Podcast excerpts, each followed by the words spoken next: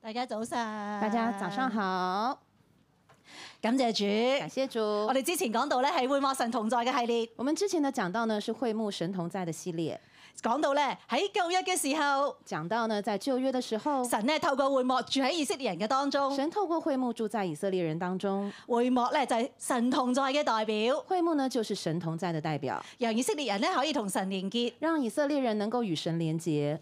但係新約冇咗會幕咯但喎，在新约就没有会幕了。咁樣神係透過啲乜嘢臨到信徒群體裏面呢？那这样神是如何临到信徒的群体里呢？點樣讓神讓人可以同神相連呢？怎么样让人能够与神相连呢？就係、透過基督嘅身體教會，透过基督的身体教会，會幕裏邊咧有唔同嘅器具。会幕里有不同的器具嚟帶落嚟咧神嘅同在。而来带下神的同在，喺新約教會，而在新约教会亦都要擁有唔同嘅特質，帶嚟神嘅同在。而也都有不同的特质能够带下神的同在。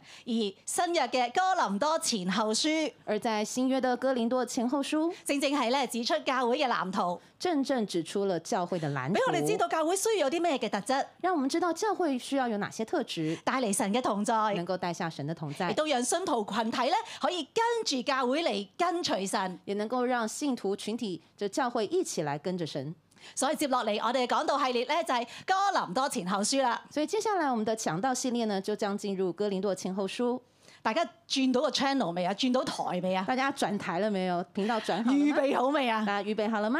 我哋今日咧就開始哥林多前書嘅第一講，我们今天呢就开始哥林多前书的第一讲，我嚟睇咧教會一個好重要嘅特質我们来看教会一个很重要的特质——價值觀。 ——价值观。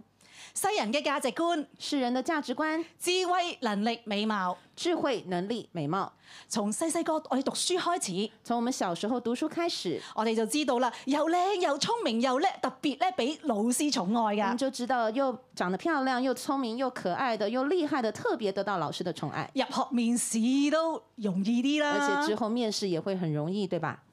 但係如果你又笨又差又醜，做好多時咧會被霸凌㗎。但是如果你又笨又差又醜，很在很多時候都會被受到霸凌。聽到你係名校高材生，哇，有前途啊！哇，聽到你是名校高材生，哇，有前途，哇，跨國企業嘅高層老闆啊，哇，另眼相看。哇，真的是這個呃，你是跨國企業的高層老闆，哇，另這個另眼相看。馬雲，馬雲，因為佢又醜又矮又瘦，因為他又醜又矮又瘦，佢之前咧揾過好多工咧都被誒唔錄用㗎，包括連肯德基都唔請佢㗎。他之前呢去面試呢去找工作，很多都不是不錄取他，甚至連肯德基都不用他。智慧、能力、美貌，佢輸美貌，智慧、能力、美貌，他输在美貌这一项，所以咧佢前半生咧路途坎坷，所以他前半生呢是路途崎岖。但是咧因但係咧因為咧佢係有才智過人，但是呢，因為他才智過人，所以咧一度成為叱咤一時嘅中國首富，所以呢，他後來成為了叱咤一時的中國首富，嘟嘟嘟嘟嘟嘟嘟升到去呢個嘅社會尖端，一路呢嘟嘟嘟向上到社會的尖端，都係大家所夢寐以求嘅，这就是大家所夢寐以求的。所以咧好受到人哋嘅追捧。所以他很受到人的追捧，坊間咧有好多關於馬雲成功之道嘅書，坊間呢也有許多關於馬雲成功之道的書，這就是馬雲，這就是馬雲穿布鞋的馬雲，穿布鞋的馬雲，馬雲人生訓言，馬雲人生訓言。跟住落嚟咧就有誒、呃、馬雲嘅智慧，誒、之後呢，我們還看到馬雲的智慧。下一頁。下一頁，咁啊，等等等等嘅書，大家見到啦，呢、個部分嘅啫，哇，這麼多書大家都見到，這只是一部分而已。可以見到人嘅智慧、能力、美貌呢可以看到人的智慧、能力、美貌，啲嘅世界價值觀咧，真係深入民心，這些社會的價值觀、世界的價值觀真的深入人亦心，都伴隨住我哋每一個人成長嘅也。都伴隨着我們每一個人成長。但係當我哋信耶穌，但是當我們信了耶我穌，哋成為天國嘅子民我，們成為天國的子民，我哋有新嘅身份，我們有新的身份，我哋咧就需要有一個新嘅生命，我們就需要有一個新的生命。就要從世界嘅思維、世界嘅 spirit 要轉向基督嘅思維、基督嘅 spirit。所以要從世界的思維、世界的靈呃 spirit 轉到基督的思維、基督的 spirit 如。果唔係咧，我哋只係一個掛名嘅基督徒，我哋嘅生命咧仍然同世界冇分別。如果只是如果不是這樣的話，我們不過就是一個个挂名的基督徒和世界上的一般人没有什么分别。所以咧，保羅寫信俾哥林多教會嘅信徒，所以呢，保罗就写信给哥林多教会的圣徒，要幫助佢哋咧從呢個世俗化嘅裏邊咧撥亂歸正。要帮助他们从世俗化的里面能够拨乱拨乱归正。可能咧，你會覺得可能你会觉得智慧、能力、美貌其實都係啲正能量啫，都冇乜嘢你啊会。觉得可能呃智慧、能力、美貌这些都是正能量，没有什么不好呀。大家知唔知道會出自邊度嘅咧？你知道这些三个能力是出自于哪里呢？共濟會，共济会，佢係咧共濟會嘅三大支柱。这是共济会的三大支柱。求主咧嚟幫助我哋，求主来帮助我唔们，再去高舉人嘅智慧能力，不再高举人的智慧能力我，哋咧可以擁抱神嘅智慧、神嘅能力。我们来拥抱神的智慧与能力。喺開始之先呢，有冇我哋一齊嚟禱告？在开始之前，我们先来祷告。神啊，今日我哋嚟到你嘅面前，神，今天我们来到你的面前，我哋承認呢，我哋一直以嚟都陷喺咧世界嘅價值觀裡面。我们承认一直以来我们都走在世界的价值观里，求你用你嘅道理潔淨我哋，求你用你的道理来洁净我们，叫我哋心意更新而變化，让我们的心意更新而变化，用基督嘅靈咧取代世界嘅靈，用基督的灵来取代世界的灵，叫我哋得着屬天嘅智慧同能力。叫我们得着属天的智慧与能力。多謝你聽我哋禱告，谢谢你听我们祷求告，你開通我哋嘅心，開通我哋嘅耳朵，求你开通我们的心与耳朵，奉主耶穌基督嘅名，奉主耶稣基督的名，阿阿門。门。今日咧俾佢嘅題目係愚拙性智慧。今天的题目是愚拙胜智慧，經文咧喺哥林多前書一章十八到三十一節，经文是哥林多前书呃一章十八至三十一节，可唔可以我哋一齊都開口讀啊？我们一起开口读。請因為十字架的道理，在那滅亡的人為愚拙，在我們得救的人卻為神的大能。就如經上所記，我要滅絕智慧人的智慧，廢棄聰明人的聰明。智慧人在哪裏？問事在哪裏？這世上的辯士在哪裏？神豈不是叫這世上的智慧變成愚拙嗎？世人憑自己的智慧既不認識神，神就樂意用人所當作愚拙的道理拯救那些信的人。這就是神的智慧了。猶大人是要神蹟，希利尼人是求智慧，我們卻是全釘十字架的基督。在猶大人為絆腳石，在外邦人為愚拙。但在那蒙召的，無論是猶大人、希利尼人，基督總為神的能力、神的智慧。因神的愚拙總比人智慧，神的軟弱總比人強壯。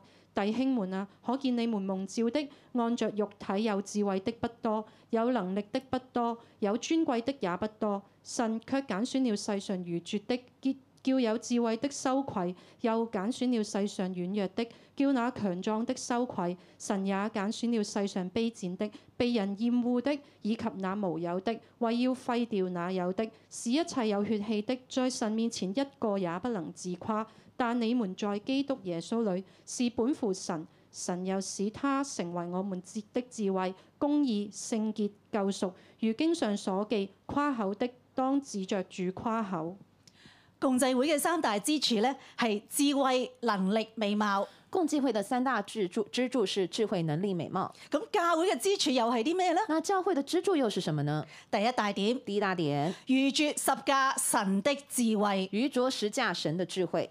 先嚟講下咧哥林多，我们先来谈一下哥林多，因為呢封信係寫俾哥林多教會嘅信徒㗎。因为这封信是写给在哥林多教会的圣徒的。當時嘅哥林多大城咧，好似我哋而家今日嘅香港，当时的哥林多大城就好像我们今日的香港，佢係咧希臘南北嘅交通要衝，是在希腊南北的一个交通要冲，係當日羅馬帝國嘅殖民地。也是当日罗马帝国的殖民地，係羅馬帝國四大都會之一，同时也是罗马帝国的四大都会之一，亞該亞嘅省府，也是雅该亚省的首係府，歐亞兩大洲嘅貿易中心，是欧欧亚两大洲的贸易中心，係個富庶繁榮嘅商業城市。也是富庶繁荣的商业城市。當時喺希羅文化裏面，当时呢，在西罗文化里，高舉嘅係學問、知識、智慧，高举的是学问、知识、智慧，好多嘅哲學家啊、演講家啊，很很多的哲学家、教师、演说家，要一啲演講啊，喺當中嘅雄辯啊，去嚟揾食㗎。他们是靠他们的演说还有雄辩来謀生的，各自先至渾身解數，他们都各自施展了渾身解数去，吸納 followers，他们吸引了很多的 followers 群众，用嚟咧去鞏固自己嘅威望同埋社會地位。来鞏固自己的威望與社會地位。佢哋下邊嘅門生咧，形成唔同嘅派系，所以呢，他们下面的門生就形成了不同的派系，彼此爭競、他們彼此競爭，攻擊、互相排斥。彼此攻擊，互相排斥。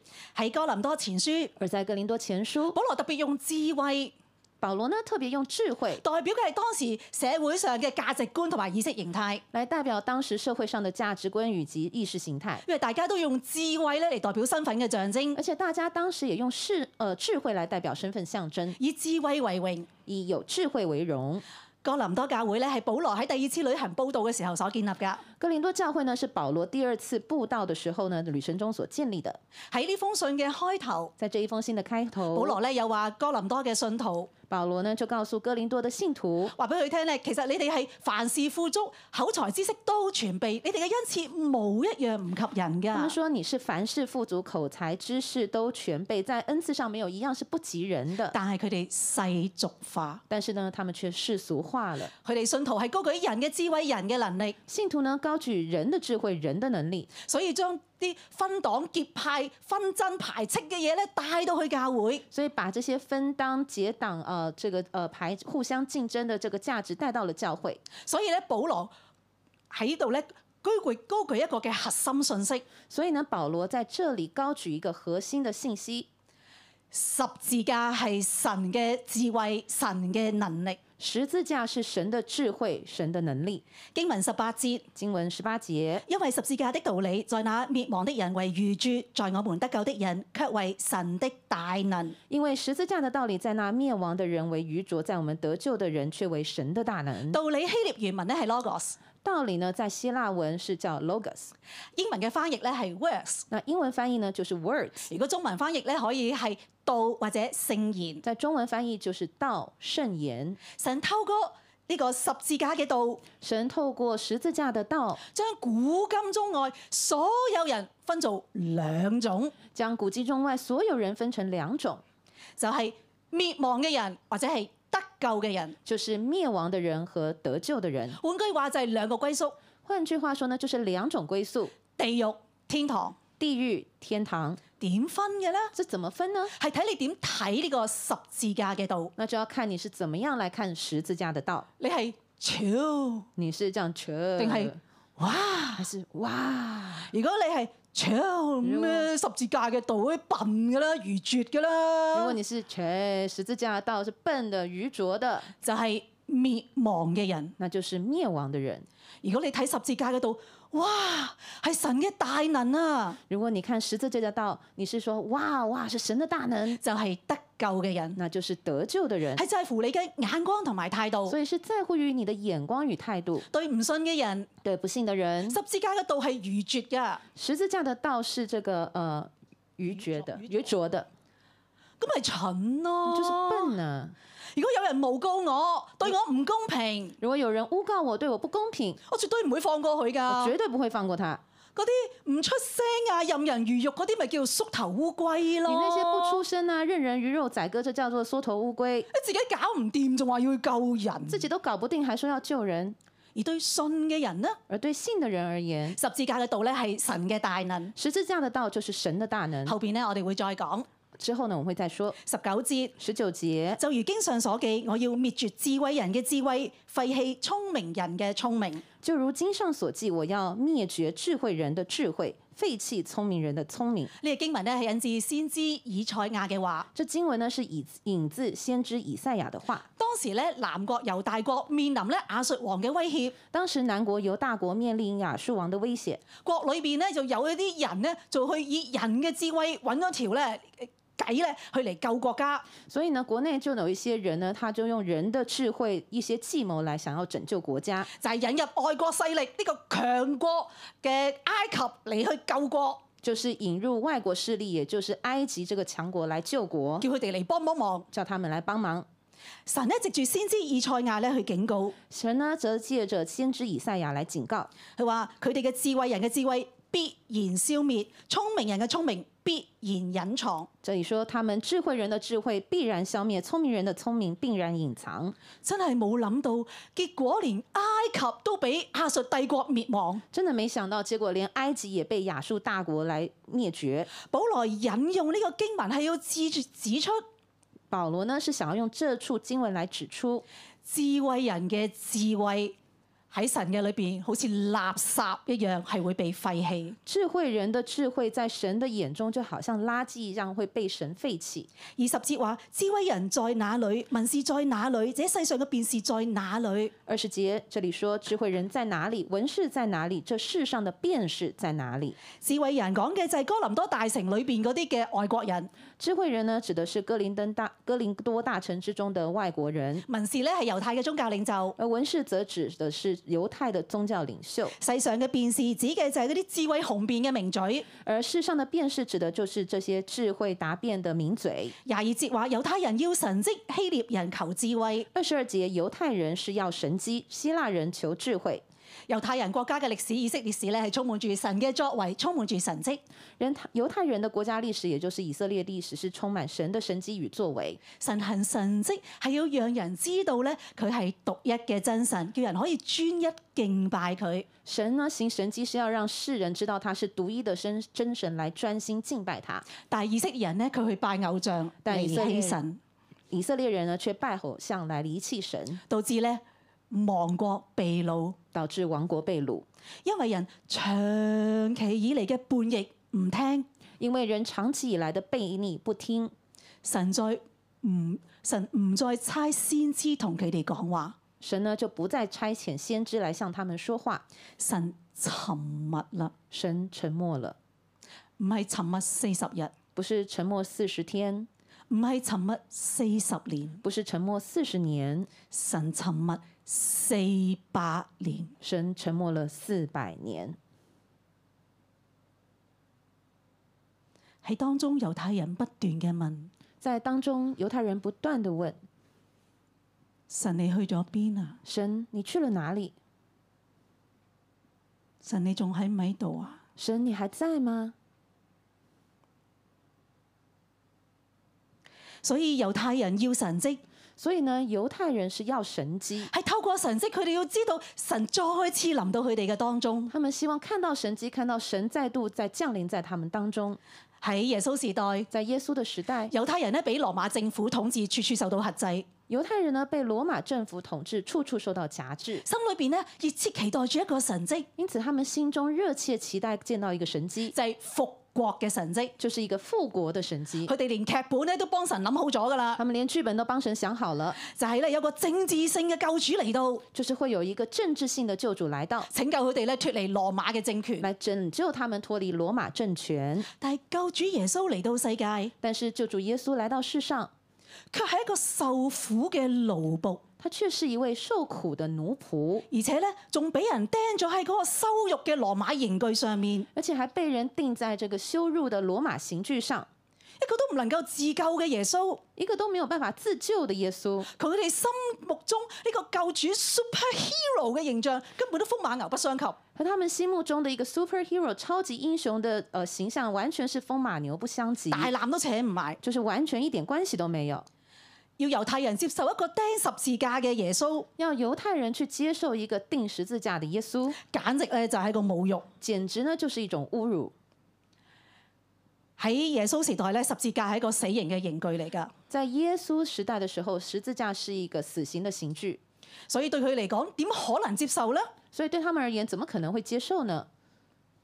連羅馬政府咧係十字架刑具咧，係羅馬政府咧專門咧愛嚟咧判處嗰啲死刑嘅外國人先係要用嘅。十字架呢是在罗马时代呢，罗马政府用来处决这些呃呃需要判死刑的外国人，連佢自己本國嘅人咧都唔會用嘅，所以不会用在本国人身上，除非嘅咧佢哋係賣國賊。除非呢是卖国贼。所以十字架係一個失敗、羞辱、苦難、死亡嘅記號。所以呢，十字架是一个失败、羞辱、腐烂、呃羞辱的记号。對猶太人嚟講咧，佢完全唔能夠接受咁樣樣嘅人係自己嘅救主。对犹太人而言，他们没有完办法完全来接受这样的人是会是他们的救主。而講希臘人係求智慧，也这边讲到希腊人，他们求智慧。所講嘅智慧係認識嗰個能夠駕馭一切嘅一個思想。这边讲的智慧呢，是所有能够凌驾于一切的思想。佢哋認為咧，哲學先係追求呢個頭等智慧。他们认为哲学才是能够来追求头等的智慧。有人咧將希臘智慧咧歸納成叫做八大支柱，有人呢将希腊智慧归纳为八根支柱，包括咧係人本主義、個人主義、理性主義、認識自我、不絕嘅好奇心、中庸之道、追求卓越、愛好自由。包括了人本主义、个人主义、理性主义、认识自我、不觉的好奇心、中庸之道、追求卓越以及爱好自由。要相信一個被釘十字架嘅救主咧，對希臘人嚟講咧係荒謬㗎。要相信一位被钉十字架的救主，对希腊人而言简直是荒谬。人往往咧都堅持用自己嘅方法、自己心中嘅尺咧去認識神，人往往坚持要用自己的方法、自己心中的那把尺来认识神，除非啱我嘅心意啦，咁我咪信咯。除非合乎我的标准，要不然我就信了。有位英國嘅哲學家，有一位英国的哲學家，佢同時咧都係數學家同埋邏輯學家，叫做 Russell。同时呢也是数学家以及逻辑学家，名为罗素。佢喺一九五零年裏邊咧係得到諾貝爾嘅文學獎嘅。他是一九五零年諾貝爾文学奖的得主。佢阿爺咧喺一八四零年代咧曾經兩次出任英國首相，他的祖父呢，在一八四零年代曾經兩次出任英國首相，可謂咧係係出名門，才智過人。可以說是系出名門，才智過人。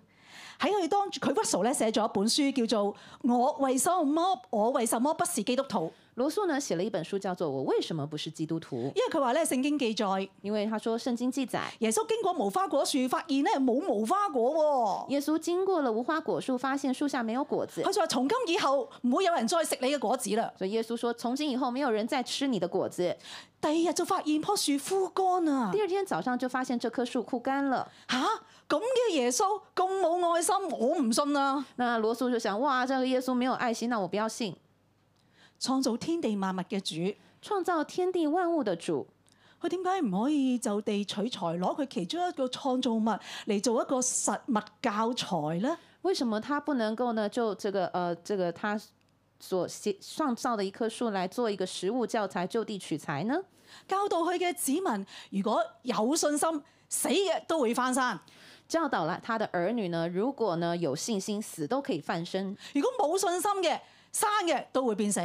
如果呢没有信心，活的也都会变成死的。呢個咧正係經文裏邊二十廿一節所講，神岂不是叫這世上的智慧變成愚拙嗎？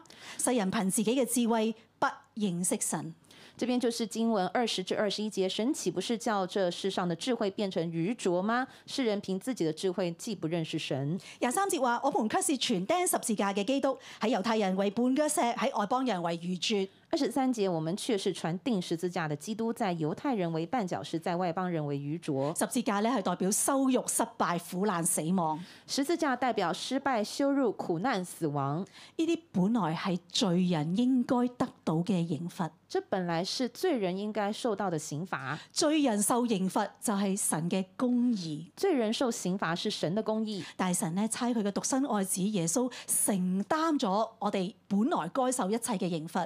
但神卻差遣了他獨生愛子耶穌來承擔本來是人應該所受的刑罰。所以十字架一般一方面咧顯明神嘅公義，所以十字架一方面顯明神的公義，另一方面咧就彰顯神對人呢個犧牲捨己嘅大愛。另一方面就則彰顯了神對人犧牲捨己的大能。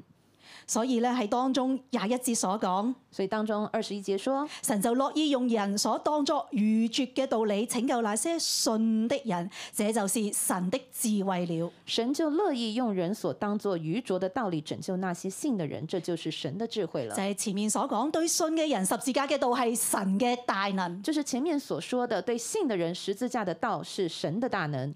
耶穌基督被釘十字架嘅時候，耶穌基督被钉十字架的時候，經過人咧就經經過嘅人咧就讥誚佢。经過的人呢就讥笑說：如果你係神嘅仔，你咪十字架落嚟咯。如果你是神的兒子，你自己就從十字架上下來吧。祭司、文士、長老咧，同樣都係咁話。祭司、长老、文士同样也戏弄，佢救到人，救唔到自己喎。同样戏弄他说：“你救得了别人，你救不了自己。以色列嘅王，你十字架落嚟，我咪信咯以。色列的王，你从十字架上下来，我们就信喽。保羅所傳十字架嘅基督，保罗所传定十字架的基督，佢甘願咧俾人藐視、受人侮辱。是甘愿被人藐视、受人侮辱。佢被捉嗰陣時候咧，唔反抗；他被捉的时候呢，不反抗；釘十架嘅時候唔掙扎，定十字架的时候不挣扎，默默無聲。默默无声。佢選擇唔為自己做任何嘢，他选择不为自己做任何事，冇神蹟，没有神机，睇唔到智慧。也看不见智慧。對求神蹟嘅猶太人嚟講，係一個嘅絆腳石；对求神机的犹太人而言是一个绊脚石，對求智慧嘅希臘人嚟講咧係愚拙。对求智智慧的希腊人而言是愚拙。廿四廿五節，但係蒙召嘅人，無論係猶太人、希臘人，基督總為神嘅能力、神嘅智慧，因為神嘅愚拙總比人智慧，神嘅軟弱總比人強壯。二十四至二十五节，但在但在那蒙召的，无论是犹太人、希腊人，基督总为神的能力、神的智慧。但因神的愚拙总比人智慧，神的软弱总比人强壮。人睇嚟愚拙嘅十字架，人看为愚拙的十字架卻，將人從死亡裏面拯救出嚟，将人从死亡里面拯救出来，唔單止唔需要永死，唔单不单至不至不至不至于灭亡，更可以有永生。更可以有永生。俾人睇為軟弱嘅基督，被人看为软弱的基督，死後三日復活，得勝死亡。死后三日复活，得胜死亡。對唔信嘅人，对于不信的人，佢係愚拙㗎；他是愚拙的；對信嘅人，对信的人，基督係十，基督咧就係神嘅智慧、神嘅大能，基督就是神的智慧，神的大能。俾人睇為愚拙嘅十字架，被人看是愚拙的十字架，徹底拆毀智慧人嘅智慧。彻底拆彻底拆毁了智慧人的智喺慧。神嘅手中，愚拙都勝過智慧。在神的手中，愚拙都胜过智慧。藉住被釘十字架嘅基督，借着被钉十字架的基督，重新界定乜嘢係智慧，乜嘢係能力，重新界定何谓智慧，何谓能力，奠定我哋信仰嘅根基。奠定我们信仰的基础。其實使徒保羅係好有學問㗎。其实使徒保罗是很有学问佢曾的，經喺著名嘅拉比加馬列名下咧受訓，他曾经在一个知名的拉比加玛列门下受教，佢比佢同年齡嘅人更有長進，他比他同年龄的人更加长进，連巡撫肥斯都都承認咧佢大有學問。连巡抚斐呃斐都斐斯都都承认他是大有学问的。保羅信神蹟亦都行神蹟，保罗他保罗他相信神迹，他也行出神迹。喺《使徒行傳》裏邊，在《使徒行传》中，神咧藉住保羅嘅手行過非凡嘅神蹟，神借着保罗的手行出了非凡的神迹，所以佢大可以講神蹟，可以講智慧。所以他可以大可以去讲神迹、讲智慧。點解佢對哥林多嘅信徒只講十字架嘅基督呢？为什么他却对哥林多的信徒来只讲十字架的基督呢？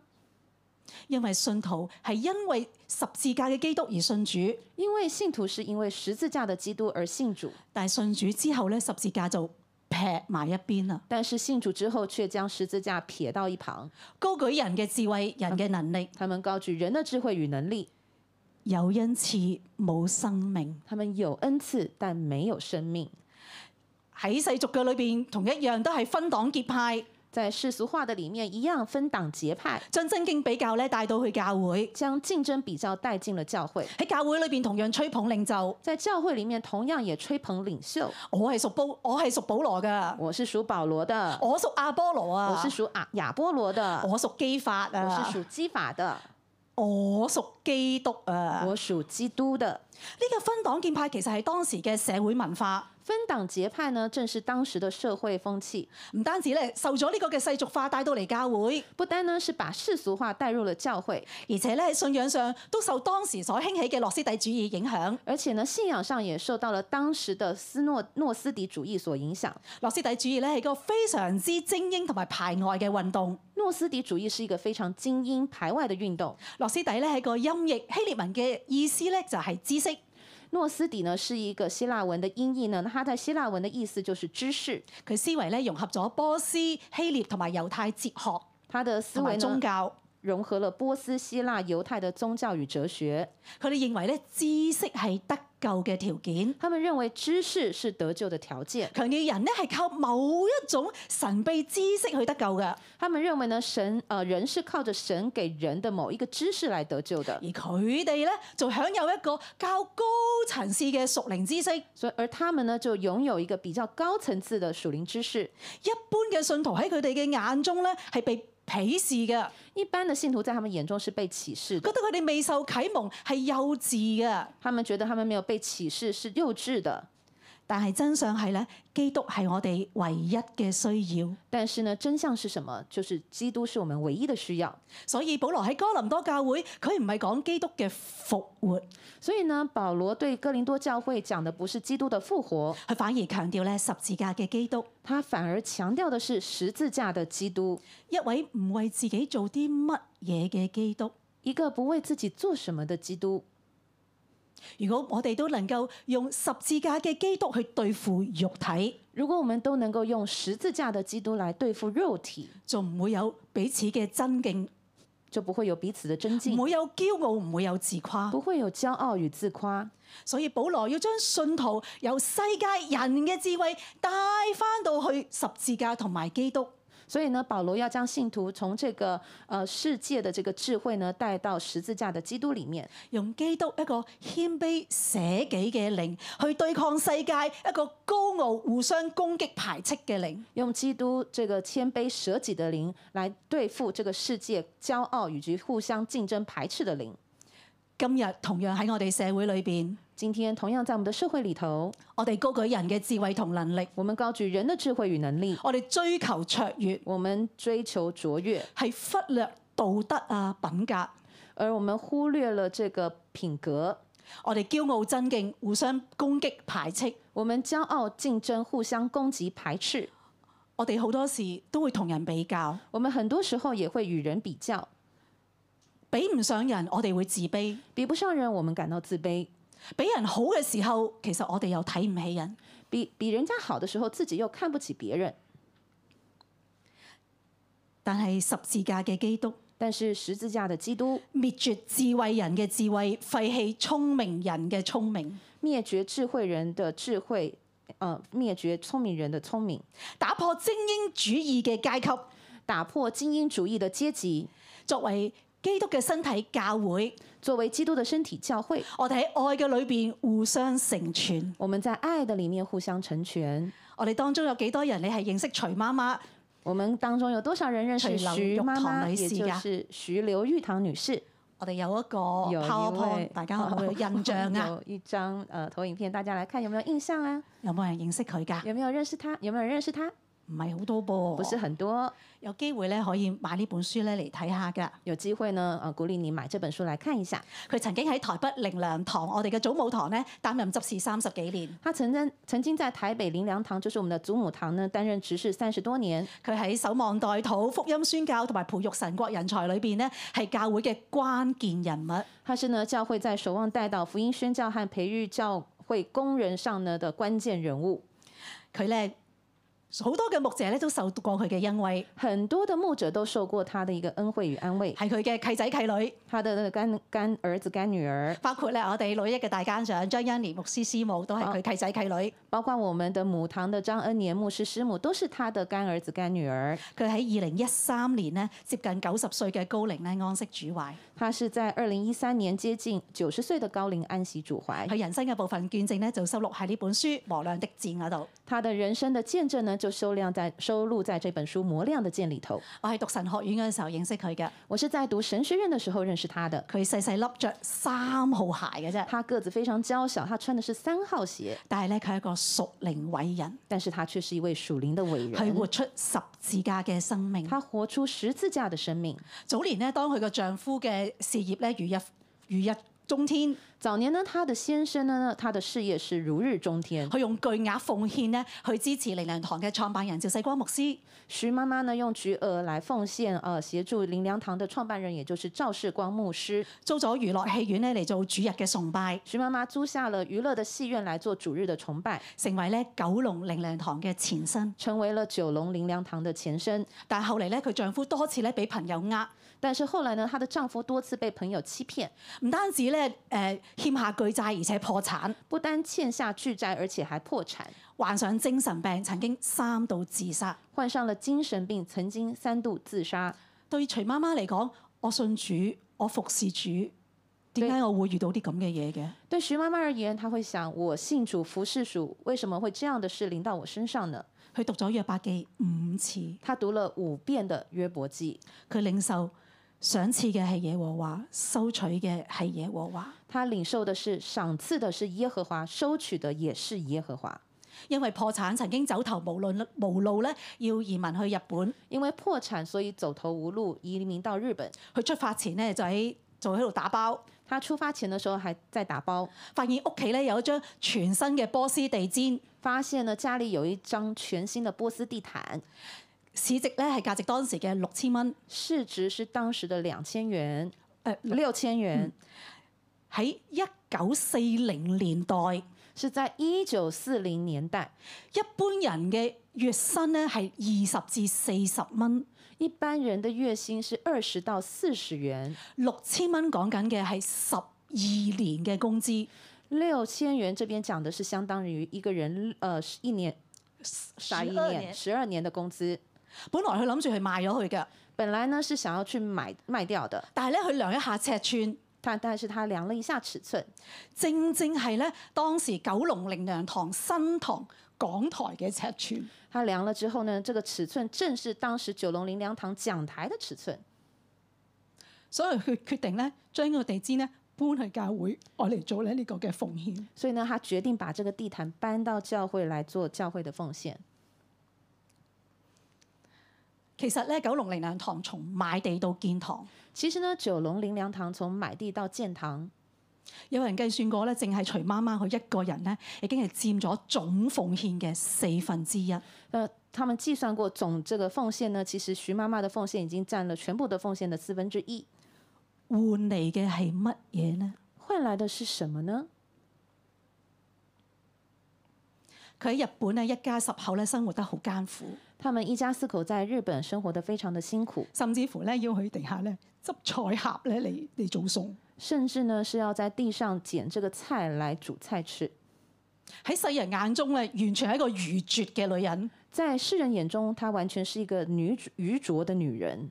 喺日本裏邊咧，佢生活雖然好困苦，在日本虽然生活困苦，但係佢仍然咧好竭力咧去傳福音，但是她仍然很竭力的来传福音，逐家逐家咧喺佢鄰居嗰度咧去傳福音，逐家逐家的挨家挨户的呃向她的邻居来传福音，由屋企嘅家庭禮拜在家庭呢举行礼拜，發展到咧教會建堂，发展到了教会建堂，成為東京靈糧堂，成为东京灵粮堂，確實見證咧十字架神嘅大能。确实了见证了神十字架的大能。後嚟咧，佢定居台北，后来呢，他移居到台北，佢當年好多年咧，衷心為台北靈糧堂可以經歷聖靈更新去代禱。他多年呢为台北灵粮堂能够经灵经历圣灵更新来带导。當靈糧山莊建堂嘅時候，当灵灵台北灵粮山庄建堂的时候，佢個丈夫咧啱啱去世。她的丈夫也刚好在那个时候去世了。一個冇收入年長嘅寡婦，一位没有收入又年长的寡妇，佢禱告之後咧，佢決定賣咗層樓嚟奉獻。她祷告了之后呢，她决定卖了那她的那一层楼来奉献。喺神嘅眼中咧，呢、個女人係非常愚拙嘅。在世人的眼中呢，这个女人是非常的愚拙的。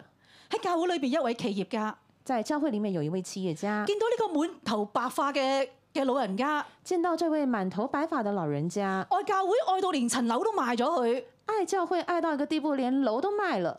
所以咧寫咗張巨額支票咧嚟奉獻俾教會。所以这位企业家就写了一张巨额的支票奉献给教会。弟兄姊妹知道之後咧，都紛紛受感動去奉獻，弟兄姊妹知道了呢，也纷纷受到感动，纷纷奉献，又或者咧係為教會做一個無息嘅貸款。或者呢是为这帮助教会呢提供无息贷款。一個禮拜之後，教會還清所有銀行貸款，而一个礼拜之内呢，教会还清了所有的银行贷款，再次見證神嘅大能。再次见证了神的大能。徐媽媽唔會因為自己有錢咧就睇唔起人，徐妈妈不会自己因为有钱而看不起人亦，都唔會因為自己窮咧去自卑，她也不会因为自己穷而感到自卑。相反佢一直用佢自己所擁有嘅去成全人、祝福人。相反的，她一直用她自己所拥有的来成全人、祝福人。佢曾經咧喺遊輪上面咧認識一個侍應生，她曾经呢，在这个游轮上认识一位摄影师，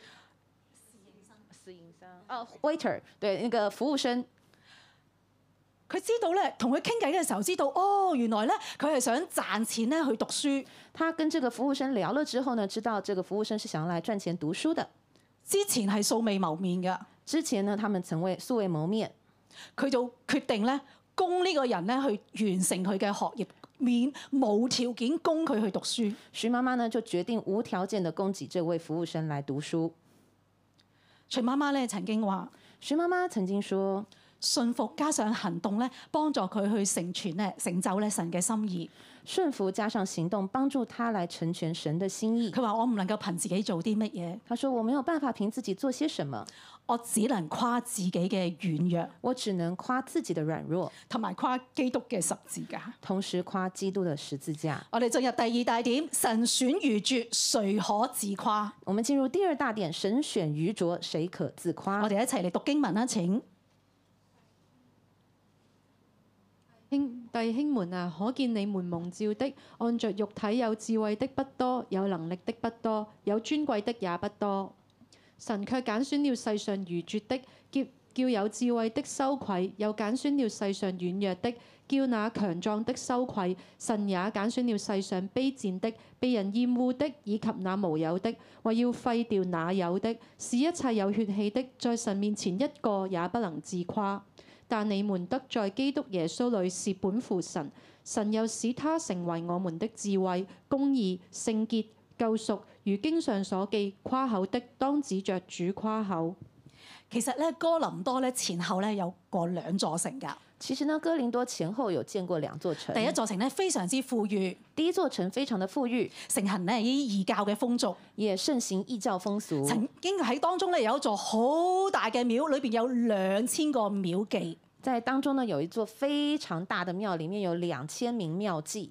所以第一座城哥林多城嗰陣時候咧係名聲好敗壞㗎。所以在第一座城的时候呢，哥林多的名声是非常败坏的。如果鬧女人係哥林多人，意思就係鬧佢妓女；如果你骂女人是哥林多人，就代表你骂她妓女；如果你話人哋被哥林多化，意思話人雜交。如果你被人说被哥林多化，意思就是杂交。呢、個罪惡之城咧喺公元前一百五十年咧俾羅馬人咧毀滅。这罪恶之城呢，是在公元前这个一百五十年被罗马毁灭，喺基督降生之前咧再重建，在基督降生之前再重建，遷入咧唔同嘅居民。迁入了不同的居而民，啲人咧，大多數都係重新得到自由嘅奴隸，而这些人呢，大部分都是重新得到自由的奴隶，因為哥林多嘅地理位置好，佢哋咧做生意揾到錢，因为呢，哥林多的位置好，所以他们做生意赚了很多钱，所以多數咧都係白手興家所以㗎。多数他们都是白手起家的。所以呢度一開始，保羅話：所以这一边一开始，保罗说弟兄們啊，可見你們蒙召的，按着肉體有智慧的不多，有能力的不多，有尊貴的也不多。：“弟兄们啊，可见你们蒙召的，按着肉体有智慧的不多，有能力的不多，有尊贵的也不多。保羅好唔客氣嘅，從反面去提醒，去提醒哥林多嘅信徒：”保罗呢，他毫不客气的从反面来提醒哥林多的信徒：你哋蒙蒙神嘅感召，可以去信耶穌。你们蒙神的感召，可以来信耶稣；以人嘅智慧、能力、尊貴，其實都唔多噶，而以人的能力、智慧、尊贵，其实你们并没有太多。所以唔好自以為有智慧，所以不要自以为自己有智慧，唔好誇自己，唔好彼此排斥攻擊。不要夸自己，不要彼此排斥攻击。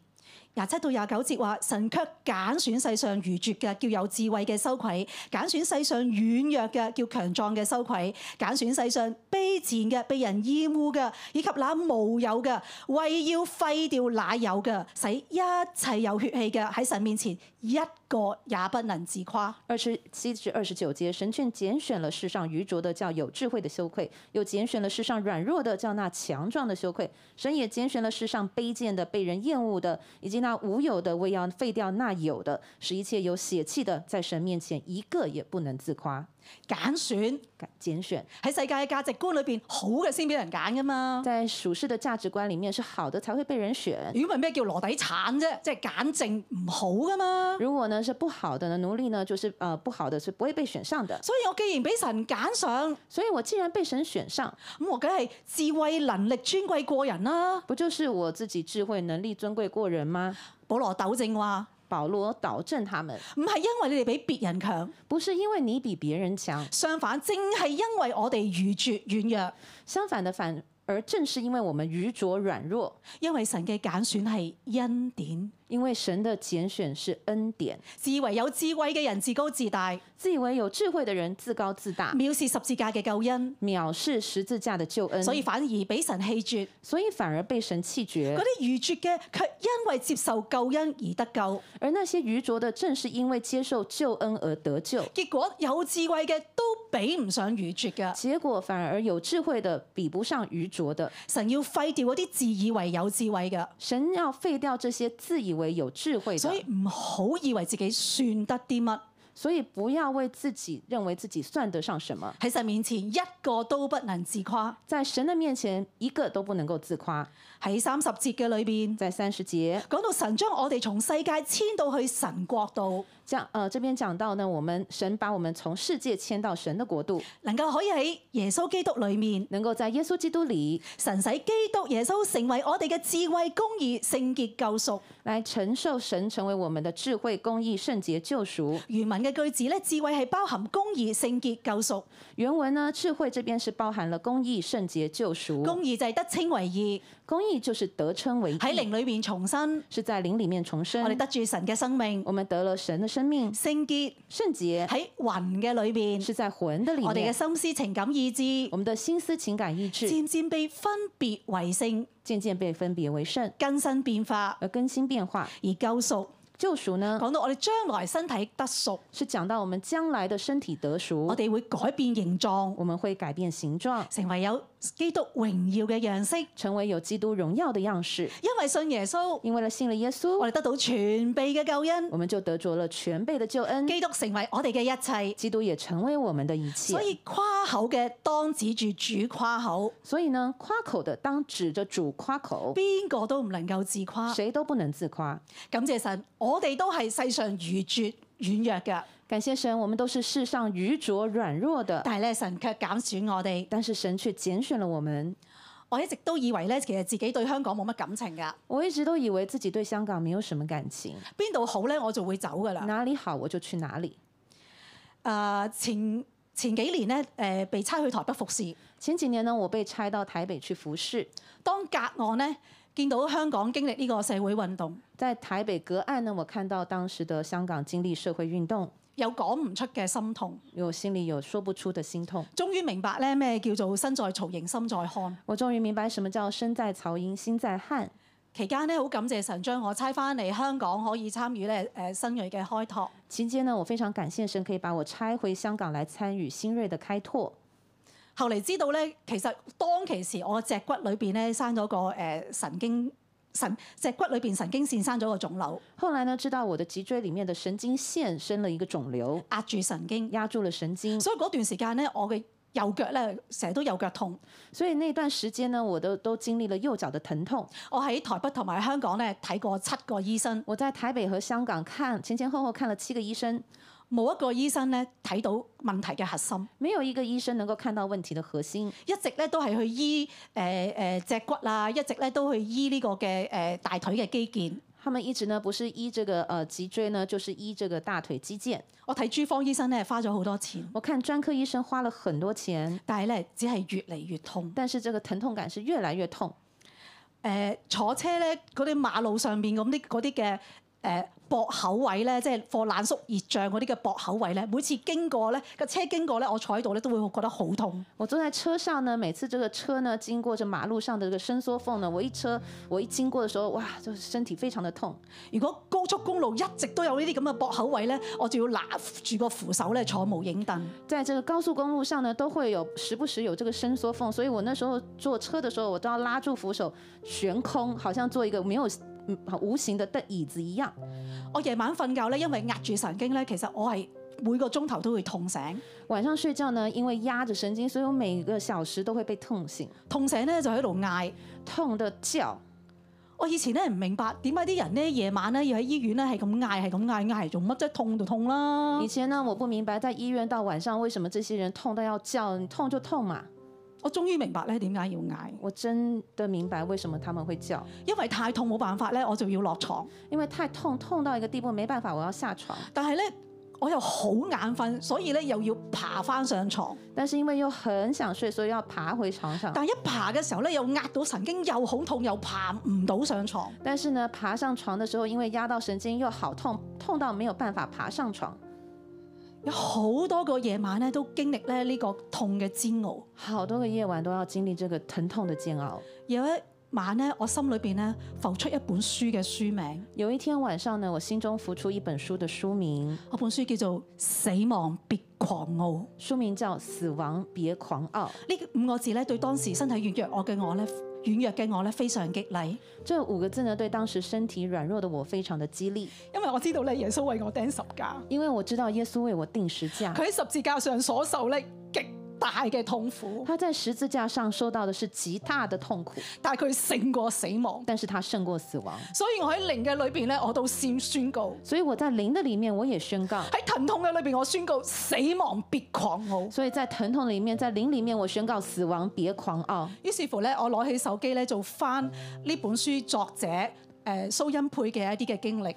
于于是呢，我就拿起手机去呃搜寻关于这位作者苏恩佩的经历。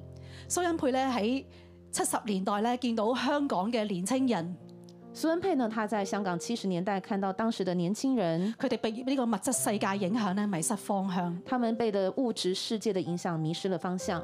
佢喺重病喺癌病嘅裏邊咧，佢問自己：他在重病癌症里面呢，为了自己，我能夠為呢個城市做啲乜嘢呢？我能够为这个城市做什么呢？與其就助黑暗，不如燃燒自己。与其咒诅黑暗，不如燃烧自己。呢句話咧好打動我这。句话很打动我。蘇恩佩咧喺呢個使命感嘅催逼之下，苏恩佩呢，在这个使命感的催逼之下，佢同蔡元雲同埋一啲志同道合嘅年輕人。他和蔡元云以及一些志同志同道合的年轻人，喺一九七四年咧創辦咗本青年雜誌《突破在一九七四年创办了一本青年杂志，叫做《突破》。》，無奈咧就發展為一個多元嘅青少年運動。不久呢，就發展成为一个多元的青少年运动。突破機突破機構咧都成為香港政府同埋民間好受信任嘅青少年問題嘅一個嘅智庫。而突破机构呢，也成为香港政府以及民间非常受人信任的青少年问题智库。中國內地咧經常有啲青年團體嘅導師咧嚟到香港交流同埋受培訓。而中国内地也常常有这些青年团体的导师来到香港来交流培训。突破雜誌創刊嘅時候，突破杂志创刊的时候，其實蘇恩佩咧喺甲狀腺癌嘅治療當中，其实当时苏恩佩还在治疗甲状腺癌症，但係咧佢每日咧都堅持工作超過十二個鐘，但他每天都坚持工作超过十二个小时，佢不斷咧為神去燃燒自己。不断的为神来燃烧自己。喺一九八二年嘅復活節咧，佢安息主懷，在一九八二年的复活节，他安息主怀，佢個生命好觸動我。他的生命很触动我。嗰陣時咧，正值香港嘅社會運動，当时呢，香港正值社会运動，每日睇新聞咧都覺得好難過。每天看到新闻都觉得很难过。我同樣問神：我同样的问神：我咁軟弱嘅身體，我能夠為你做啲乜嘢我呢？这么软弱的身体，我能够为你做些什么呢？與其就助黑暗，不如燃燒自己。与其咒诅黑暗，不如燃烧自己。雖然我唔知道可以做啲乜嘢，所以我不知道我能做些什么，但係我知道咧，我可以緊緊嘅跟隨教會，一齊跟隨神。但是我知道我可以紧紧的跟随教会，一起来跟随神。醫生每次咧都問我要唔要誒、呃、假紙，医生每次都问我要不要请病假值我，都話唔使，我说不需要，因為咧我好想返教會咧去服侍神。因为我很想回到教会来服侍神，雖然我腳痛行得慢，所以我脚痛呢，走得慢。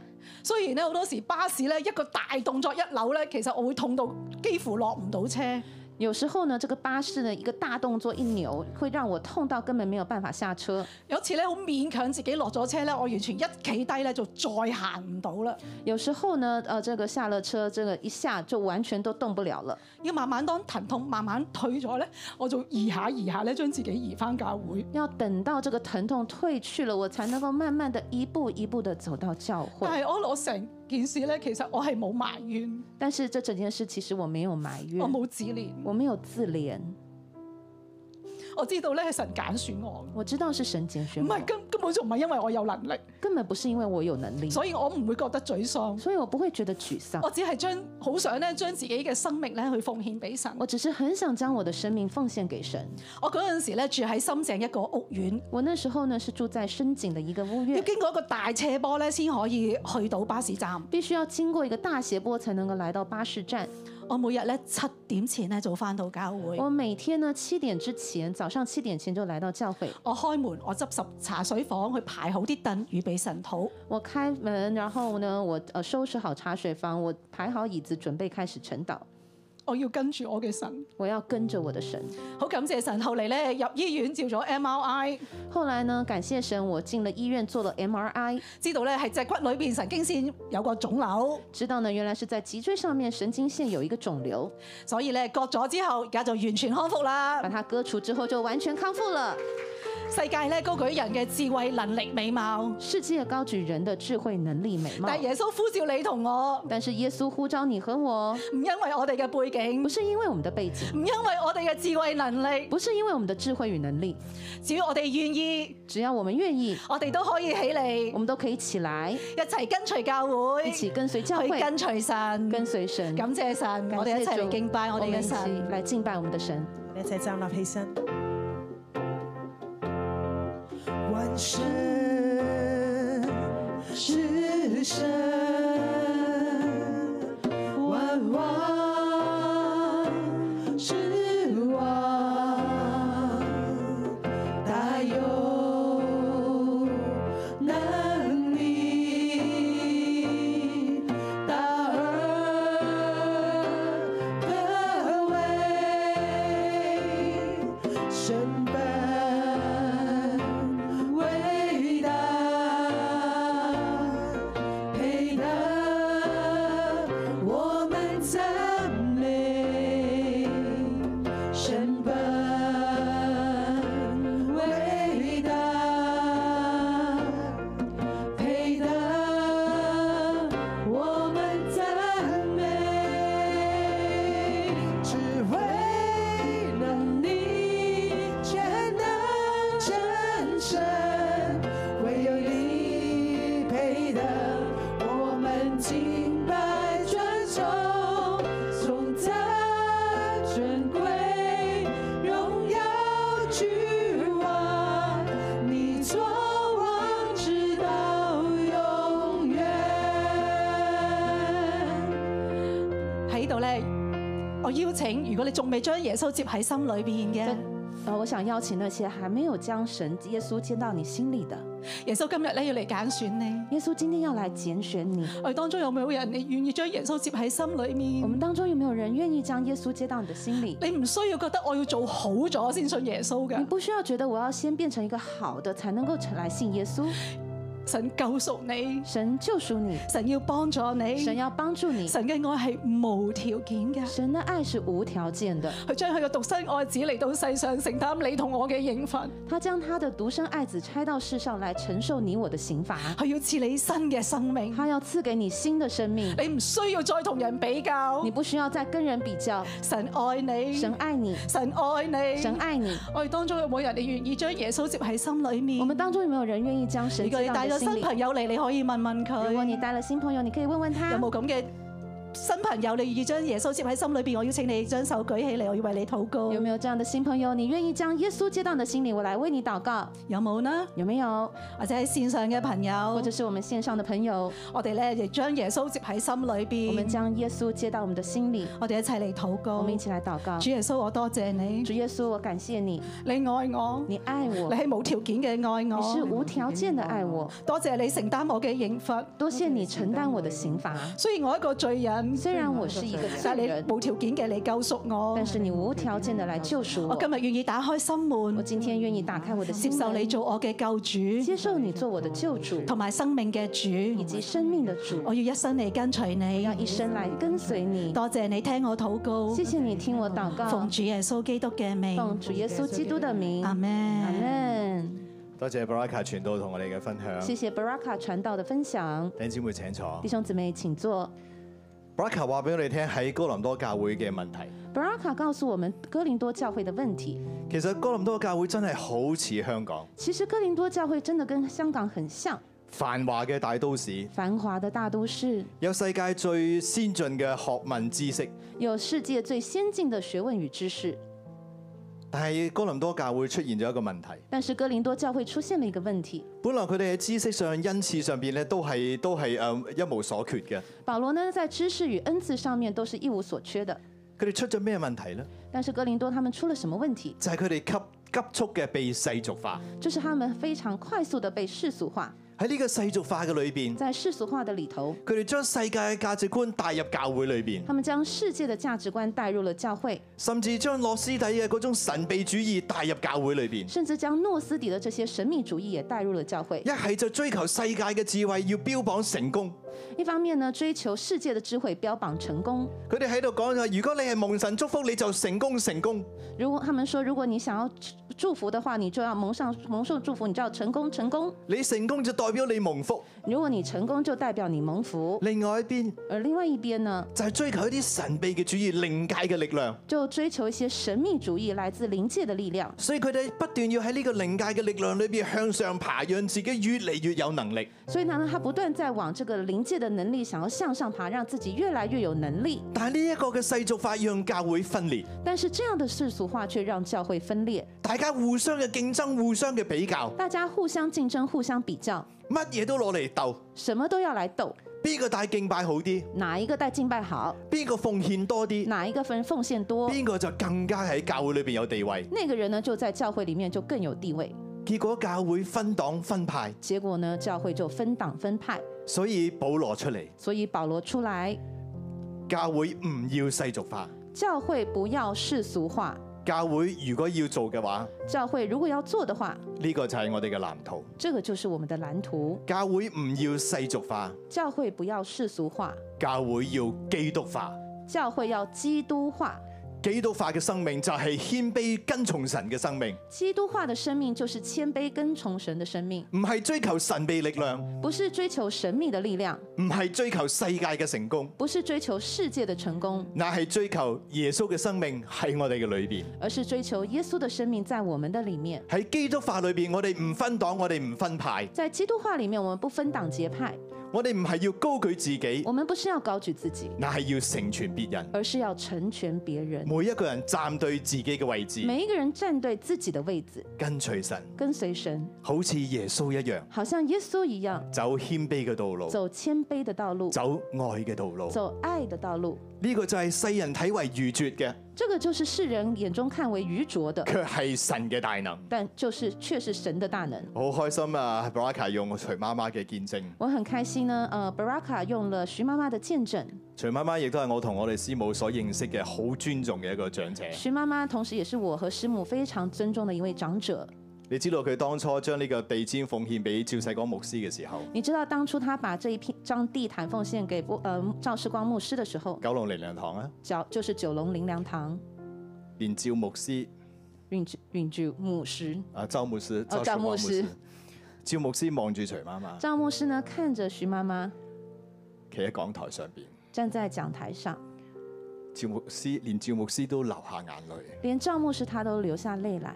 趙牧師話：徐媽媽，赵牧师说：“徐妈妈，你俾靈糧堂嘅已經太多啦，你给灵粮堂的已经太多了，呢張地氈留翻自己用啦，这张地毯你留着自己用吧，真係夠㗎啦。真的够了。”徐媽媽點樣回答呢？徐妈妈怎么回答呢？我都想下睇，我都想徐媽媽話，我都想下想睇下神會點樣去照顧我。徐妈妈说：“我都想看神会怎么样照顾我。我哋喺中環，”我们在中环，當年徐媽媽亦都係包下娛樂戲院，当年呢，徐妈妈她也包下了娱乐戏院，連續一百晚讓趙世光牧師做佈道會，连着一百晚呢，让赵世光牧师做布道会，每一晚一條金條，每一晚一根金条，到最後整個一百晚佈道會落嚟，到最后呢，整个一百晚的布道会结束，徐媽媽係散盡百幾條金條徐妈妈呢，她散尽了百呃百条根的金条，嚟到去成全为了要成全靈糧堂。灵粮堂，可以話冇徐媽媽就冇今日嘅靈糧堂。可以说没有徐妈妈就没有今天的灵粮堂。佢走到山窮水盡，仍然愛神奉獻。她走到山穷水尽，仍然奉献。佢就係要睇下究竟神係咪真係會打開天上嘅窗户，傾覆喺佢嘅懷中。她想看神是不是会打开天上的窗户，轻伏在她的怀中。世人認為佢係愚拙嘅，世人看她为愚拙的，佢卻顯出神嘅大能。她却显出神的大能。後來甚至我哋喺誒六一一做一百晚報道會嘅時后候，来，甚至我们在六一一做一百晚布道会的时候，徐媽媽喺台灣跟住我哋，徐妈妈她人在台湾还跟住我们，佢為我哋禁食守望。她为我们禁食守望。有次血糖低過低就暈咗，有时呢，血糖过低就昏了。我哋就同佢講：徐媽媽，你唔好禁食啦，你我年們紀大，我们就告诉徐妈妈说：“徐妈妈，你别进食了，你年纪大了有。好多方法可以同我哋同步其㗎。实你有很多方法可以跟我们同步的。有一次佢就同我講：”有一次，她就跟我说啊，啲老母師，我我有個感動啊，：“阿丁努牧师，我里面有个感动，我唔禁食啦，我不进食了。我呢一個月為神禁 shopping 我这一个月呢，我为呃神来进 shopping，啊，睇下究竟會發生乜嘢神我们蹟。来看看会发生什么样的神迹。”後來佢再同我講，后来他告诉我，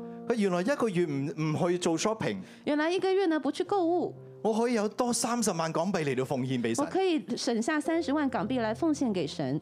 呢位嘅媽媽，这一位的妈妈，神非常嘅祝福佢，神非常的祝福她，佢為神擺上，她为神摆上，但係神亦都超自然嘅供應。但神也超自然的供应她。佢話佢一生一無所缺，她说她一生一无所缺，甚至到最後甚至到最后有一年佢嚟到香港，有一年她来到了香港，佢同我哋講，她告诉我们，神同佢講三句説話：神告诉她三句话：落寞、落寞、感恩、感恩、放下。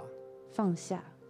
佢話：佢知道她说我知道今年神要將我接走啦，今年要神要把我接走了，但係我一生無悔，但是我一生无悔。因為我一生都坐喺神嘅恩典之上。因为我一生都走在神的恩典中，結果真係嗰一年佢就翻天家结。果真的那一年他就回了天家。我同張牧師都好唔捨得佢，我和张牧师都很舍不得他，整個靈糧堂都好唔捨得佢，整个灵粮堂的弟兄姊妹都舍不得他，因為冇佢就冇靈糧因堂。为没有他就没有灵粮堂。世人認為係愚拙，世人认为是愚拙的，但係佢係活活，但係佢卻係活出咗神嘅大能。但是他却活出了神的大能。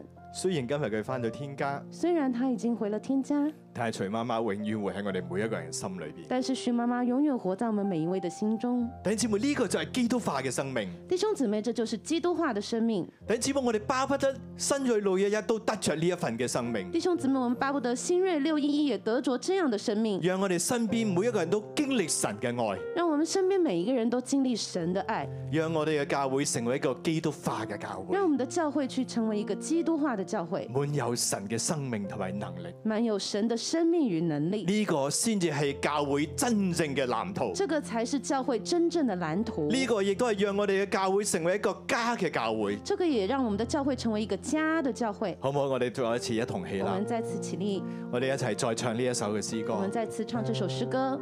願聖靈喺我哋心裏邊對我哋說話。愿圣灵在我们的心里面对我们说话，只为能力全能战胜，唯有你配得，我们敬拜尊崇，颂赞尊贵，荣耀君王，你作王直到永远。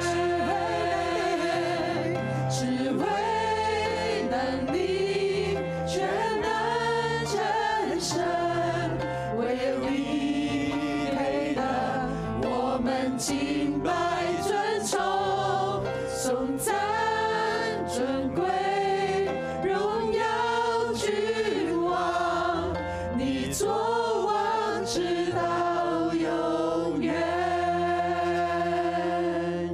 弟弟兄姊妹，讓我哋一齊舉起手嚟到領受祝福弟。兄姊妹，我们举手来领受祝福。我奉耶穌基督名祝福我哋當中所有嘅弟兄姊妹我。奉耶稣基督的名祝福我们当中所有的弟兄姊妹。主你嘅聖靈進入我哋每一個人嘅心裏邊，主，你的圣灵进入我们每门每一位心里。主啊讓我哋重新去感受到聖靈你嗰份嘅愛，主，让我们重新感受到圣灵你那一份爱，讓我哋重新定睛喺世人所睇為愚拙嘅十字架上。让我们从心里面重新来定睛在世人视为愚拙的十字架上。主讓我哋重新睇見你釘痕你嘅手點樣將我哋招罪，主，让我们看见你钉痕的手如何将我们呃除去我们的罪，你將我哋帶埋一齊，你将我们招聚带在一起，放喺呢一個時空嘅當放中。在这一个时空当中。主你要讓我哋當中嘅愛湧流。主，你要让我们当中的爱来涌流。主啊今日我哋嚟到你嘅面前，主，今天我们来到你的面前，呼求你嘅愛，呼求你的爱，求你嘅愛先嚟觸摸我哋，求你的爱先来触摸我们激，勵我哋往前走来。激励我们往前走主啊。讓我哋彼此相愛，主，让我们彼此相爱，互相建立，互相建立，互相扶持，互相扶持，連於我哋嘅元首基督。连于我们的元首基督。主你幫助我哋，主，你帮助我们，讓我哋嘅教會。让我们的教会成為愛嘅教會，成为一个爱的教会。基督化嘅教會，基督化的教会，讓我哋每一個人让我们每一位領受呢一份嘅愛，领受这一份爱，亦活出呢一份嘅愛。而活出这一份爱。主，當我哋願意咁樣做嘅時主，候，当我们愿意这么做的时我候，奉耶穌基督嘅名我奉耶稣基督的名，祝福我哋所有嘅弟兄姊妹。祝福我们所有的弟兄姊妹。主，你為佢哋敞開天上嘅窗户，主，你为他们敞开天上的窗户，傾覆喺佢哋嘅懷中。轻伏在他们的怀中。你祝福佢哋，帶領佢哋，你祝福他们，带领他们，如同你祝福帶領徐媽媽一樣。如同你带领祝福徐妈妈一样，讓我哋所走過嘅每一日，让我们所走过的每一日因耶穌而精彩。因耶稣而精彩。主，我哋多謝主，你，我们谢谢你，聽我哋嘅听我们禱告的。祷告，奉耶穌基督嘅奉耶名，稣基督的名，阿咩？阿。门。感謝主，我哋今日崇拜就到感呢度，谢主，我们今日的崇拜在此告一段願 Oh 主祝福落。大家。愿主祝福大家。臨走之前，你同身邊嘅弟兄姊妹講，你係神所愛嘅。临走之前，跟你身边的弟兄姊妹说，你是神所爱的。